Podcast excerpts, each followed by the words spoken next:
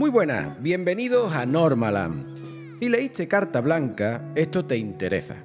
Y si no lo hiciste, de este episodio saldrás con hambre de dos cómics. Porque regresa su autor, Jordi Lafebre, y lo hace con un álbum que aúna salud mental, enología, género negro, humor y mitología. El resultado es Soy su silencio y Shock el seu silenci, porque lo publicamos en castellano y en catalán. Se trata de una obra maestra donde todas las piezas encajan como el mejor de los relojes suizos. Bienvenidos a Normaland, el podcast de la redacción de Norma Editorial. Jordi, ¿qué tal? ¿Cómo estás? Muy bien, muchas gracias. Oye, tenemos aquí un ejemplar del, del libro y a mí siempre me gusta preguntar a los autores que su impresión sobre el resultado. ¿Qué te parece cómo quedó? Bueno, yo cuando, recibo el libro sufro mucho. Uh, llega a la caja con, con, los libros a casa y, y tardo, no te exagero, ¿eh? unas horas a abrir, abrirlo. -huh. Y luego lo abro un poco rápido, así, pop, pop, pop, todo bien, vale. Si tiene páginas, tiene colores, ya está. Eh, sufro, sufro, sufro, pero bueno, muy contento. Eh, yo lo que hago es ver la, la, cara de la gente. La gente sonríe, está contenta con el libro, así que yo me, me quedo con eso. Eh, mi trabajo es hacerlo. Una vez está hecho, ya lo, lo suelto, porque si no, sufro mucho.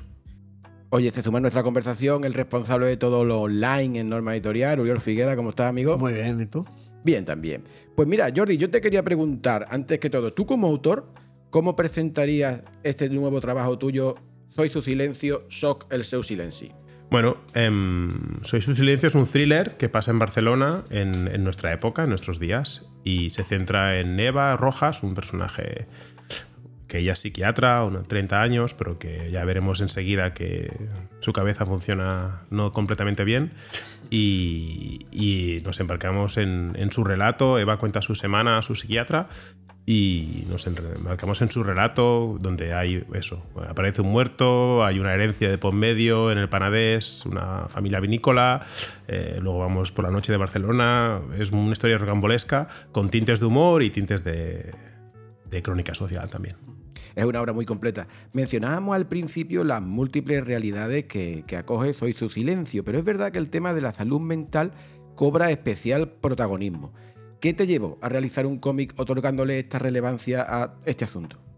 Para mí el, el, thriller siempre, la tradición del thriller permite una ventana a hablar de la sociedad de nuestros días, ¿no? Y cuando hablamos de thriller de los años 50 en Los Ángeles, pues visitamos un poco Los Ángeles de esa época y yo lo que quería era visitar la Barcelona de nuestros días, ¿no? Uh -huh. Como hizo Montalbán eh, con su Carballo en la Barcelona de los años 60 y 80, pues yo quería hacer lo mismo.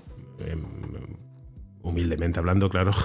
Y, y, la salud mental creo que es un tema que hay que, que hay que, hablarlo y que hay que normalizarlo también, pero tampoco sin centrarme, no quería hacer una crónica sobre la salud mental, quería ponerlo encima de la mesa y, y contar una historia de thriller para entretener a la gente, pero uh, hablando, dando esos, esos toques de crónica social, ¿no? Y yo creo que lo hace dando a entender o invitando al lector a, a que lleve a cabo una serie de reflexiones muy necesarias en la actualidad.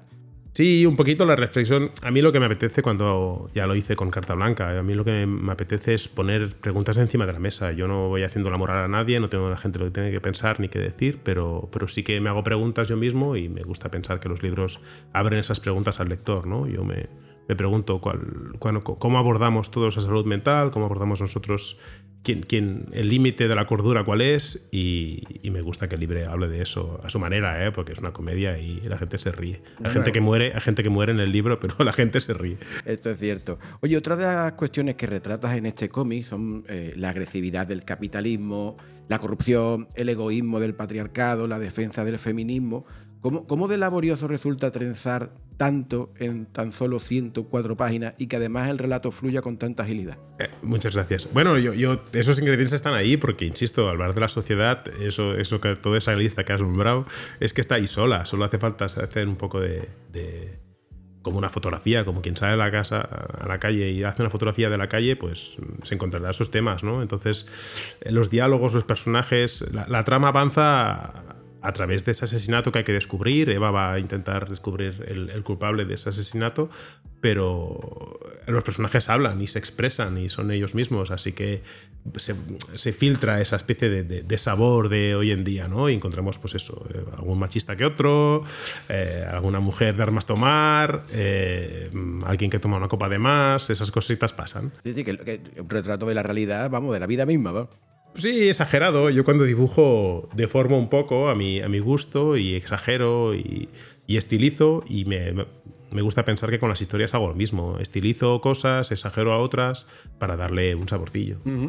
Hablaremos ahora de Eva porque me parece un personaje súper carismático, pero antes quería informaros de que Soy su silencio ha recibido el premio de la librería francesa, o sea que es un cómic que bien merece la pena porque los libreros franceses, que de esto saben mucho, le han concedido este galardón. Imagino que es algo que reconforta muchísimo, ¿no, Jordi? Es un honor, es un honor porque además los libreros son ese ejército silencioso que están ahí bregando las trincheras cada día para vender libros al lector, hacerlo llegar eh, como lector en casa, como autor en casa, uno está encerrado y no sabe exactamente la realidad del libro cuál va a ser, pero los libreros lo saben. Ven sábado, viernes, lunes, familias llegar, gente un poco despistada y son ellos los que aconsejan, los que tienen el catálogo enorme de novedades que hay hoy en día y saben eh, encontrar ¿no? un poco ese vehículo entre el autor y el lector y para mí es un honor que el conjunto de libreros independientes de Francia haya, me haya dado el premio, porque, bueno, le ha dado el premio al libro, no a mí, hay que recordarlo. Em, eh, para mí es un honor por eso, ¿no? Porque el libro les funciona, porque da, una base, ¿no? A un lector a llegar y sentirse, sentirse acompañado. Eh, pues hablemos de Eva, que es la protagonista de Soy su silencio. Es tan compleja como carismática. Yo, yo me atrevería a decir que resulta hipnótica y, adictiva, ¿no? Es maravilloso. Sí, la verdad que Eva nos tiene a todos enamoraditos. Una psiquiatra que, como tú comentabas, eh, y termina ejerciendo de detective intrépida. ¿Te llevó mucho construir este personaje tan lleno de matices? Hay, hay un tópico, gracias, eh, eh, hay un tópico que, que, que dicen algunos autores y dicen que los personajes cobran vida y hay que seguirles.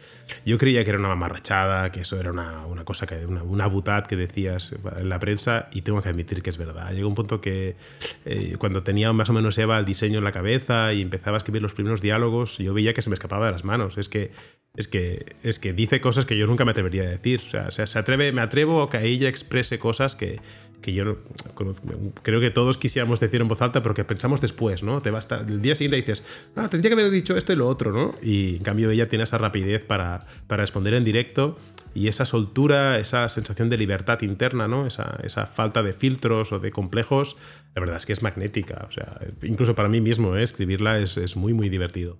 Yo creo que es un poco la, proyección del, del, Todos somos un poquito menos valientes de lo que nos gustaría, ¿no? Ella es totalmente... Es intrépida, pero es muy, muy valiente, ¿no? No, no se filtra, ¿no?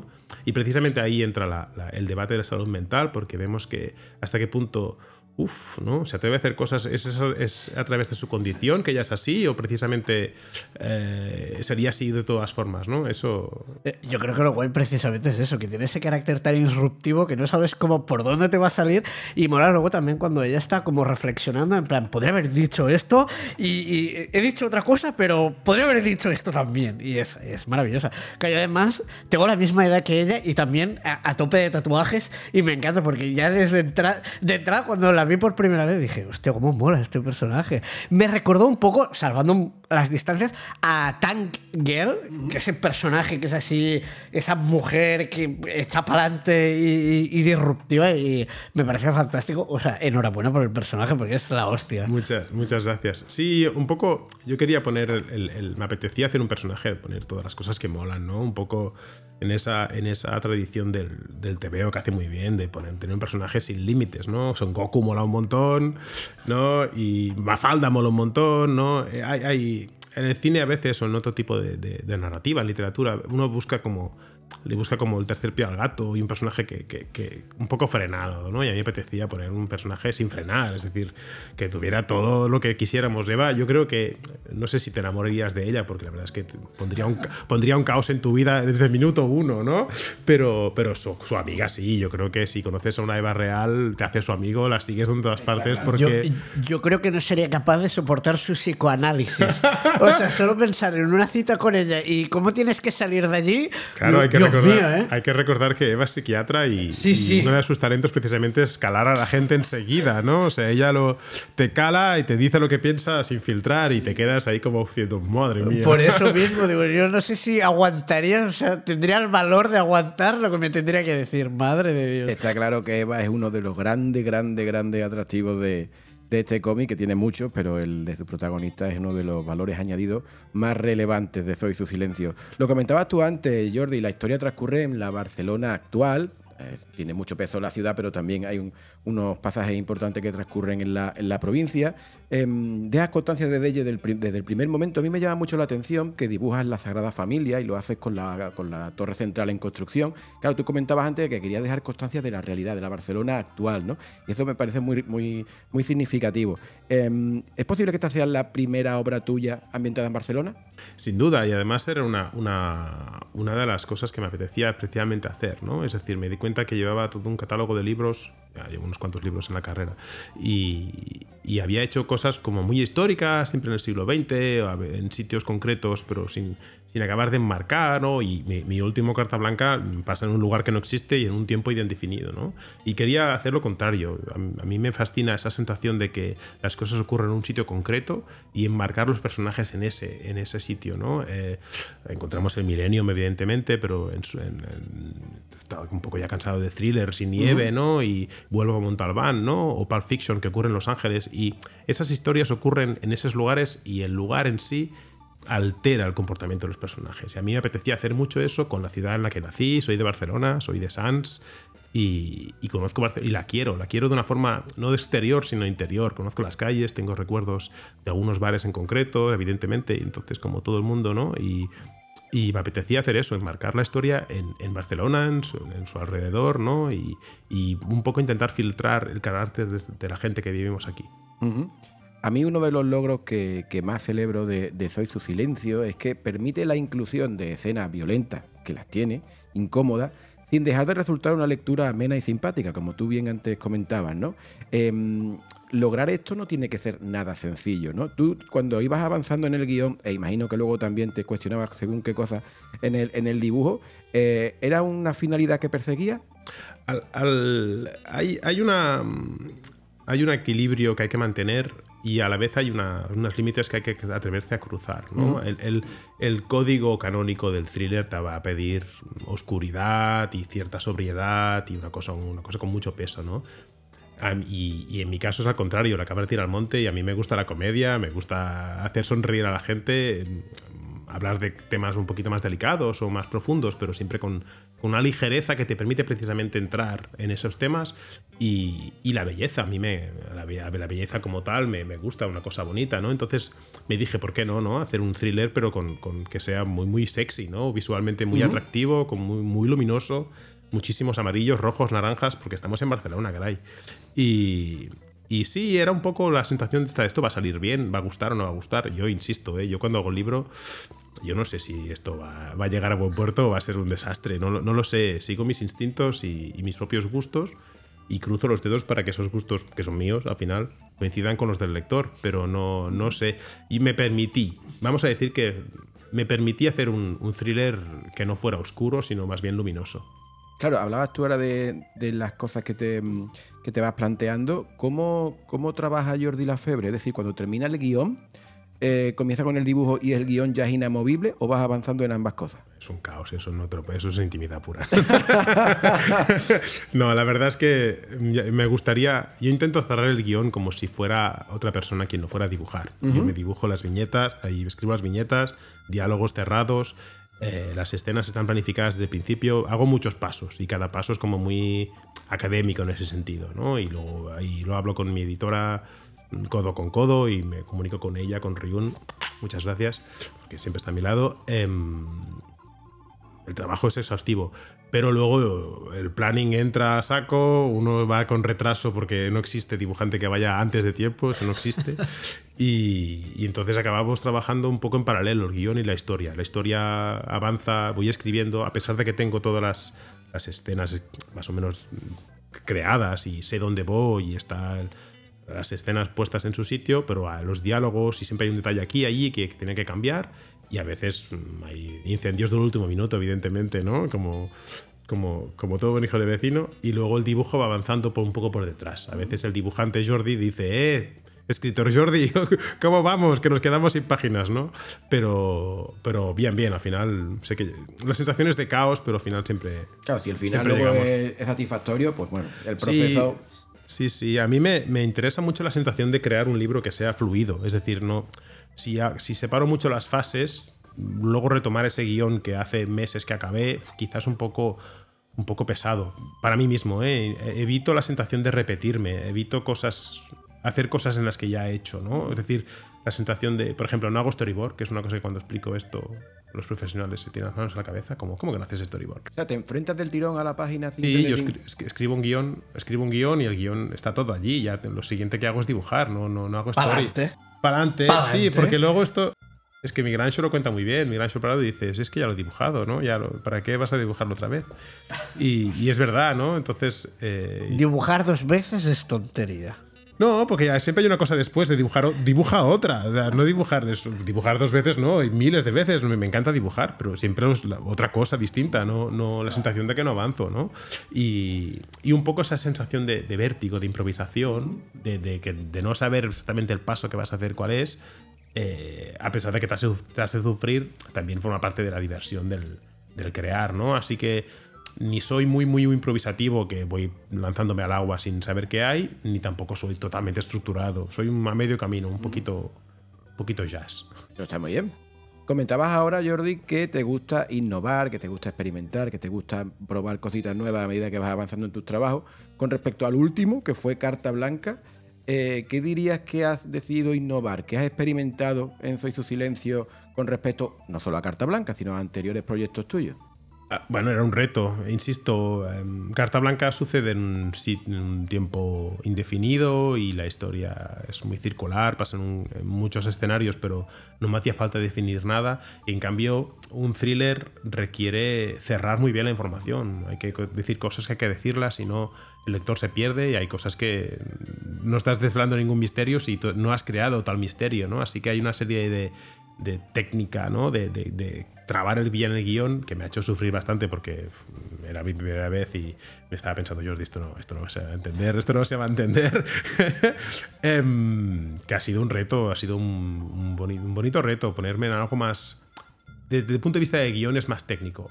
Y desde el punto de dibujo, el dibujar la, la realidad actual ha sido muy, muy interesante, muy divertido, ¿no? Al final, uno, pues eso, me encuentro a mí mismo dibujando zapatillas, ¿no? Y no es lo mismo unas adidas que unos zapatos de cuero, no es lo mismo una chaqueta que la gente que lleva anillos en los dedos, que va tatuada, no, se expresa igual que la gente que va con traje corbata. Intentar plasmar eso en el dibujo, ¿no? Porque al final no son personajes flotantes, son personajes, quería darles una, un cuerpo, ¿no? Una carnalidad, ¿no? Y que, que, tú, que el lector leyera el libro y dijera, yo conozco a alguien que es así, ¿no? o, me recuerda, o me recuerda a alguien que, que, vi por la calle, ¿no? Esa sensación de que, de que despierta cosas en la, en la mente del lector, esa alquimia maravillosa del cómic, para mí era un reto como dibujante, ¿no? Porque hay que encontrar los detalles concretos que disparan esa, esa memoria colectiva, ¿no? Y eso fue muy, muy divertido. Justo sobre eso te quería preguntar también por la caracterización de los personajes, al hilo de lo que tú ahora mencionabas, de que es cierto que cuando ves algunos de, los, de, de las personas que aparecen en el cómic, de los personajes, te recuerdan a alguien a quien tú has tratado. A la hora de caracterizarlos, ¿buscaste inspiración en personas reales o en ciertos arquetipos, paradigmas y demás. El, esta, vez, esta vez me hice el esfuerzo de no hacer eso precisamente, ¿no? Porque al ser en Barcelona, al ser en nuestros días, el, peligro era dibujar a alguien que yo conociera y que luego esa persona leyera el libro y dijera, claro. pero bueno, Jordi. Hay, mucho malvado en este, en este Claro, hay, este mucha, hay mucha mala persona en este libro. Mucho, está plagado de malas personas. Así que, mm, no, precisamente hice el esfuerzo de de tirar de arquetipo, como tú dices, incluso a nivel de guion hay, hay, arquetipos y la mitología está allí para, para desvelarlo, no hago ningún spoiler, pero bueno, ya quien, quien lea el libro lo va a entender. Y trabajado con arquetipos desde el primer minuto uno y abiertamente, es decir, ahí el arquetipo está, si, si los usas sin ser consciente, te puedes caer en una trampa de repetir una cosa mil hecha mil veces, pero si, si, sabes que es un arquetipo y lo usas como tal, eh, es muy, muy interesante, ¿no? Porque te abre precisamente una, una, puerta en esa mente del lector, porque tiene ese arquetipo en la cabeza, ¿no? Y entonces es, ahí ha sido muy, muy jugoso. Pero no, no, no me he basado en nadie en concreto, no, no, no, esta vez no. Pero yo creo que usando precisamente el arquetipo, más toda la caracterización de ropa, lo que es de los botines, de, de, unas adidas, tal, es lo que mola es que lo lees y dices, es que es gente que me podría encontrar por la calle. O si es alguien que podría estar pasando la historia de verdad y cruzarte en cualquier momento con Eva o con cualquier otro personaje. Pues, y esto yo creo que es lo guay del thriller y precisamente de este cómic es esto. Sí, es un poco la, intención que yo tenía, es esa, esa alquimia de, que pensar que esto podría estar ocurriendo. ¿no? Esto es Barcelona, es de nuestros días, yo conozco gente que viste así, conozco gente que habla así, así que mm, no, siempre te queda esa pequeña duda en la cabeza de, pero esto está pasando, ¿no? Esto está basado en hechos reales y hay bares en concreto, hay localizaciones en concreto del libro que, que, existen. Si buscas Google, existe y hay, hay mm, rutas en concreto de Eva que anda que, que... Si no lo pregunto, exploto. ¿Es el sidecar de la Plaza Real? No. La pregunta la acaba de hacer Ramiro Lichiri, nuestro técnico, ¿eh? que es que él trabaja en el sidecar y entonces pues era, era inevitable que hay una, hay una, esto, esto, es, esto es maravilloso y me, me aprovecho para, para, contarlo. Cuando uno trabaja con arquetipos precisamente, y a lo que no voy a, voy a alargar, pero, pero sí que entras en cosas que llegas a un punto que es como, notas que eso es una verdad. ¿No? Eh, eh, en el del, del, baño de la portada, hablas del baño de la, de la es, es, cuando vi la foto del Sidecar dije, madre mía, es que es como si es que es que es, que es, que es clavado, es que no puede ser juro que no es verdad, que no es, que no es el bar del Sidecar, pero, pero es un elogio para mí. O sea, me lo tomo como un, como un cumplido porque es como, es que lo he clavado, ¿sabes? Y, me ha ocurrido a veces con, con, personajes que lo dibujo, que busco el diseño, que no acabo exactamente de encontrar hasta que encuentro uno que me apetece y digo, sí, sí, es esto, y tiro millas y luego veo a alguien que es que es clavado y digo, es que se va a pensar que es él, pero es que no, no, esto es, es un poco la, el trabajo divertido y muy interesante de, del, de trabajar con arquetipos precisamente. Oye Jordi, por ir acabando, ¿te ha seducido Eva lo suficiente como para crear otro cómic protagonizado por ella? Uy. Ah, la pregunta del millón. Ah, si supieras cuánta gente me pregunta eso. A ver, una cosa... Una más. Ah, ¿Por qué no? ¿Por qué no? ¿Por qué no? ¿Por qué no? Hombre, yo lo celebraría. ¿Tú, yo también. ¿Por qué no? así como en Carta Blanca la historia está cerrada y es circular y no hay manera de tirar del hilo y cuando acabé Carta Blanca sí que quería un montón los personajes, pero sabía que tenía que despedirme de ellos. En el caso de Eva, no tengo por qué despedirme de Eva. Si, si, si sale Vete a saber si las musas traen una, idea buena, un, caso que ya tenga que resolver, una pista deliciosa. Eh, ¿Por qué no? ¿Por qué no? Eh, aquí entra la limitación del autor, eh, entra la, carne, digamos. ¿no? Una cosa son las ideas que flotan y son maravillosas, y luego que el autor sea capaz de bajarlas al papel. no cierro la puerta, pero no puedo decir ni que sí ni que no, porque es que ahora mismo estamos aquí. Que ni que, ni que sí ni que no. Lo entiendo. es que sería magnífico, porque además es un personaje como que tiene pinta de que le pase de todo. Y es como sí, eso sí, eso sí. o sea, que, le pueden ocurrir mil cosas y que cualquiera sería creíble, eso es verdad. Sí, eso, es, lo guay que tiene. ojalá, ojalá. Quién sabe. Lo que, lo que iba a decir es que si, si la gente quiere otro, primero que compren este. Eso, es. Comprarlo mucho, mucho, mucho, lo regaláis, lo vendéis, lo recomendáis a la señora, a la gente de la calle, compra este libro. Entonces, si eh, funciona muchísimo, puede pues usted conocer a alguien del cómic, cómprelo. Busque. Por supuesto, lo recomendamos muchísimo y estamos muy contentos. Estamos grabando este episodio solo un día antes de que salga a la venta y la respuesta de los libreros ha sido magnífica. O sea que si eso además eh, encuentra su, consecución en la, compra por parte de la gente, te aseguro que tú vas a tener que dedicarle a Eva Roja más de un TVO. será, será un placer. Es más, eh, con Carta Blanca, que ya hace un tiempo que salió, cada vez que hacemos una publicación de Carta Blanca, tiene un éxito, pero alucinante. De hecho, ayer, aprovechando que era San Valentín, joder, qué obra más icónica que Carta Blanca para San Valentín. Y todo el mundo lo celebra, pero muchísimo. O sea que enhorabuena, porque no es fácil que pase esto. Y te lo digo, yo llevo mucho tiempo ya con redes sociales y eso es magnífico. Eh, sí, muchas gracias. Es un honor. La verdad es que Carta Blanca encontró su público, eh, la gente le tiene mucho cariño. Es un libro que ha encontrado un rincón en el corazón de la gente y para mí es un honor. Eh, insisto, ahí, una vez acabado el libro, yo, uno no controla lo que ocurre, ¿no? El libro tiene su propio camino y soy un poquito el espectador de lo que ocurre con los libros, ¿no? Eh, es una maravilla, claro, me siento, me siento halagado. Pues con todo ese silencio las impresiones son las mismas eh, y ya te digo, por lo bien que lo ha acogido la comunidad librera, tenemos mucha confianza en que la gente lo va a disfrutar y, y celebraremos muy pronto seguramente muchos éxitos de, de este cómic. Uri, ¿qué has preparado para cerrar este episodio? Bueno, ya aprovechando que tenemos a Jordi, va a ser un breve repaso de todo lo que le hemos sacado, porque ya la trayectoria ya, ya lleva unos añitos en activo.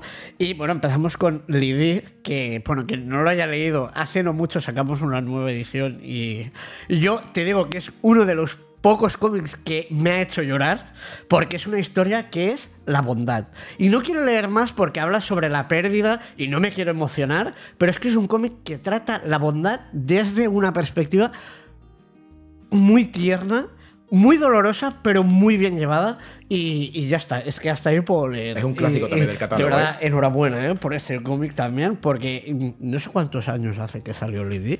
No lo sé, he perdido la cuenta. Vamos en, a pasar en francés, tupido en francés salió en 2010, creo. Pues imagínate. Y luego Norma lo sacamos aquí con todos nosotros. eh, No me acuerdo. ¿2011, 12? Sí, probablemente Ahí, sería unos meses después Tiene, de tiene Francia. años, tiene años. Tiene ya, años, tiene pero años de verdad, y la, y la nueva edición también es preciosa y es una historia que habla de la pérdida, además de una pérdida trágica como puede ser una criatura y tal. Y es, Es un clásico del Es catálogo. un clásico Es y otro es que maravilloso. también- Luego tenemos la, la Mondaine, que ahí ya sí que ya es mm, otro rollo, no tiene nada que ver, es de un periodo entre guerras, investigación y tal. Eh, luego voy a hablar de los monos veranos, que para mí es, eh, con perdón, eh, la putísima hostia. O sea, me parece cojonudo porque mm, es una historia que abarca una familia. O sea, es una familia, la historia familiar a través de varias generaciones y sus historias familiares. Y me parece también un cómic de estos que podrías decir, podría ser mi familia. Sí, son, son, son caóticos, ¿eh? Los, los tíos Sí, son una familia de yo creo que belgas- eso es lo bonito. Una familia de belgas muy loca. Eh, son seis tomos, claro. Con, con los buenos veranos, seis tomos nos daba para explorar. E incluso intentábamos explorar un personaje distinto de la familia en cada tomo, ¿no? En el primer tomo es el padre, en el segundo nos centramos en la madre. Y luego ya empezó el juego. Y, y en cada tomo, a pesar de que se van de vacaciones, cogen el coche y hacen sus cosas. El de vaca- 4L. El 4L ¿Cómo se llamaba rojo. el coche? El Don Eh, Bermellón. Don Bermellón. Don Bermellón. Eh, en cada tomo encontramos un personaje un poquito más centrado y, y las vacaciones, ¿no? Es un. Es como una copita. El- el- el- el- un, un tomo de los veranos es como algo que te toma una cervecita que te tomas para Es- es refrescarte. refrescante, Es muy sí. refrescante. Es muy placentero, Y tiene ¿eh? que hacer eso. Es decir, ¿no? Hay libros que te hacen reflexionar, libros que aportan temas delicados, evidentemente, y luego está lo otro, la, la- la pura, la pura evasión. Y me parece que los buenos veranos va hacia aquí, ¿no? Es evasión pura, es vacaciones, es sol y, y una, com- una comedia ligera. Y yo precisamente creo que es esto, ¿no? Es el típico cómic de, joder, he tenido un mal día, coges los buenos veranos y es como, ay, ¿no? Hay, hay cositas buenas en el mundo, ¿sabes? No, no todo es malo. No, pero está guay, que haya obras así. Sí, sí. No sé, es que me parece muy necesario. Además, por un tema, lo que hablábamos antes, de un tema de salud mental, de alivio. y- Este tipo de cómics, igual que, que pueda haber obras de teatro o pueda haber películas, que te dan ese alivio de la carga del día a día y es fantástico. Ah, yo, yo reivindico en, en- en mis libros, siempre que puedo, que la jovialidad, ¿no? la ligereza no está reñida con, la, con, la- con lo profundo. ¿no? Tendemos a pensar que lo, lo sobrio y lo gris es como más profundo y más intelectual y no estoy nada de acuerdo. Es que se puede, hablar de, se puede hablar de cualquier tema con, con una ligereza, con una sonrisa en la boca, sencillamente, bueno, pues eso, hablando de temas que son más delicados. ¿no? Y, y siempre intento darle ese, ese tono de buen humor y de ligereza a, a- a todos mis libros. Siempre a favor del Y yo humor. creo que los lectores lo, lo agradecen. Y bueno, ya acabo con que ya hemos hablado aquí de Carta Blanca, que es. eh, es que es muy bonito. Eh, es una historia, bueno, al final de estos amantes platónicos, que quien, quien no ha tenido un amor platónico en la vida.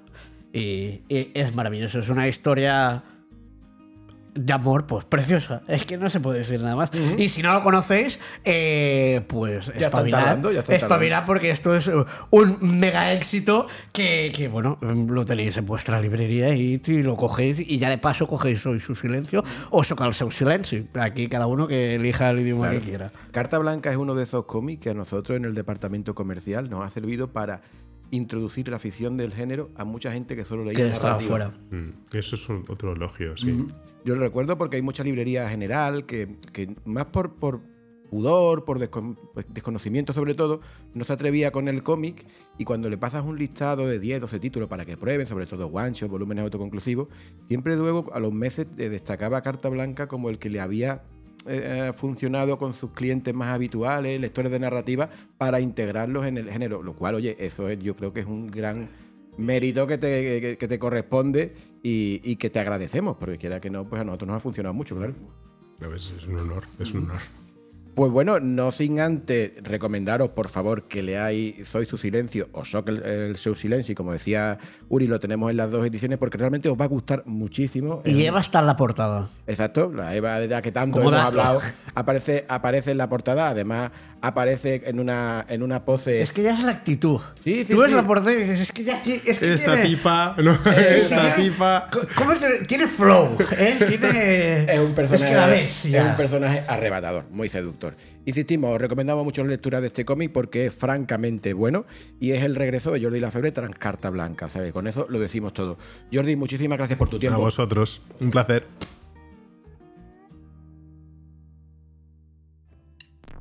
Gracias por escucharnos. Síguenos en las redes sociales de Norma Editorial y recuerda que Normaland está en las plataformas de Spotify, Apple Podcast, Google Podcast, SoundCloud, eBooks y el resto de agregadores.